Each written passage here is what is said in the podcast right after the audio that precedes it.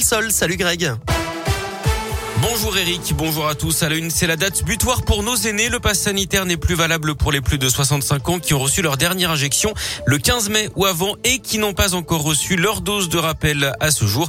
Je rappelle également que la vaccination est ouverte à partir d'aujourd'hui pour les enfants de 5 à 11 ans considérés comme à risque.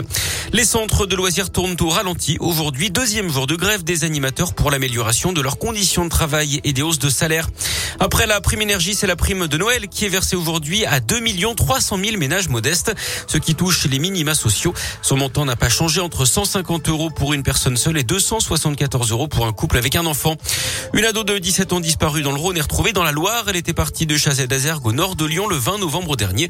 Un appel à témoins avait été lancé par les gendarmes cinq jours plus tard après avoir été alerté par ses parents qui habitent Chauffaille en Saône-et-Loire. La jeune femme née à Rouen a finalement été retrouvée saine et sauve dans la Loire d'après le progrès. Les avions resteront sur le tarmac entre Clermont et Paris-Orly.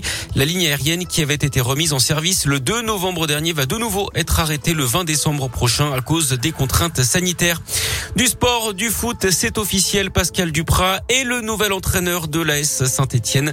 L'annonce a été officialisée hier dans la soirée. En basket, la défaite de la Gielbourg à Ulm en Allemagne 96-86 hier soir. Et puis un mot de la météo avant de se quitter avec de la brume ce matin dans la région. Soyez prudents sur les hautes. Il fera 0 à 2 degrés. La météo qui restera grise hein, cet après-midi. On ne dépassera pas les 3 degrés pour les maxis.